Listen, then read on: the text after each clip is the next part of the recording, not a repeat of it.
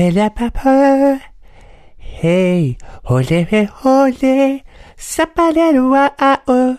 Sapataro o. Viram? Como hoje é só para dar assim um coisinha a pensar. Ah, começa sempre da mesma maneira. Não, hoje começou com uma música de uma tribo de lá de fora.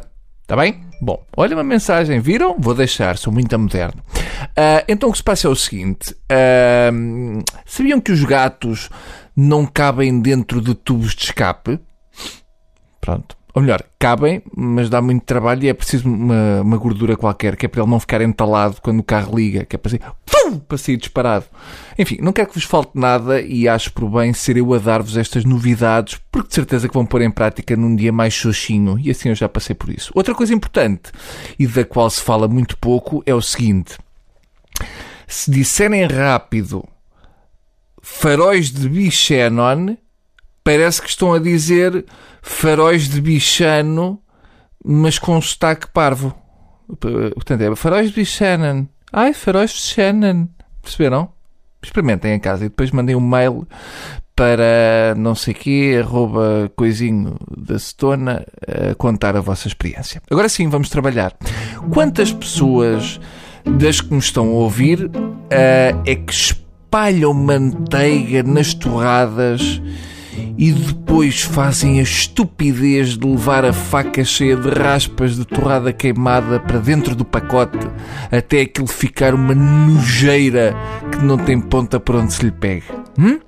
Porquê que uma pessoa tem de passar por isso. Porquê é que temos de abrir o pacote de manteiga para usar normalmente e de repente parece que abrimos um barco cheio de formigas ilegais, imigrantes? Não custa nada limpar a faca antes, nada.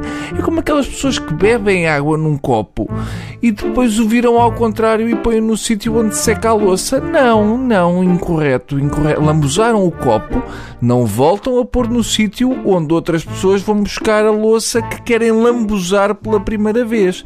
Eu tenho o direito de lambuzar louça pela primeira vez sem achar que antes já não sei quantas pessoas a lambuzaram à fartazana. Ok? Enfim, perdi o foco, voltemos ao assunto principal. Reparem, quem diz com migalhas queimadas torrada, diz com outra coisa qualquer. É como quando pomos manteiga no pão e de repente ela sabe a alho porque alguém teve a cortar um alho e achou que era na boa tirar manteiga com a mesma faca. Não, não é na boa, não é na boa, porque depois o sabor desse ingrediente vai passar para o alimento seguinte. É uma espécie de estafeta de sabores. E eu não quero comer pão com doce de tomate e manteiga de alho. Não quero porque não foi disso que fui à procura.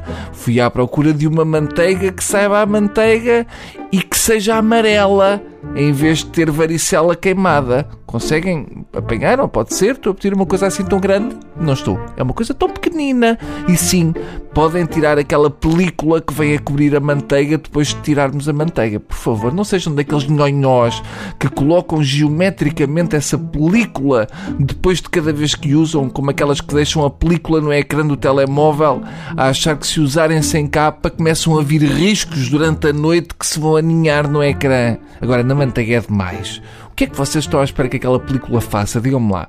Proteja a manteiga da tampa. É isso.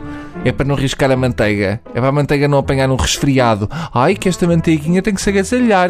Senão ainda começa aí a esfirrar, que nem uma tonta, e depois tem que lhe dar uma colherzinha de Enuron para ela não se ir abaixo das canetas. Oh, senhores. Tenham um juízo, deixem a manteiga respirar. Ou então façam uns furinhos como se fazem para o bicharoco quando põem caixas de sapatos. Parece que estão a guardar em cativeiro para ela não ver a luz do dia. Soltem a manteiga. Hum? Vamos ficar com esta frase. Soltem a manteiga. Enfim, era muito isto. Até porque, mais do que isto, eu acho que já entrava no disparate. E isso nós não queremos, está bem? Voltamos a falar amanhã, ok? Ok. Adeus. Adeus.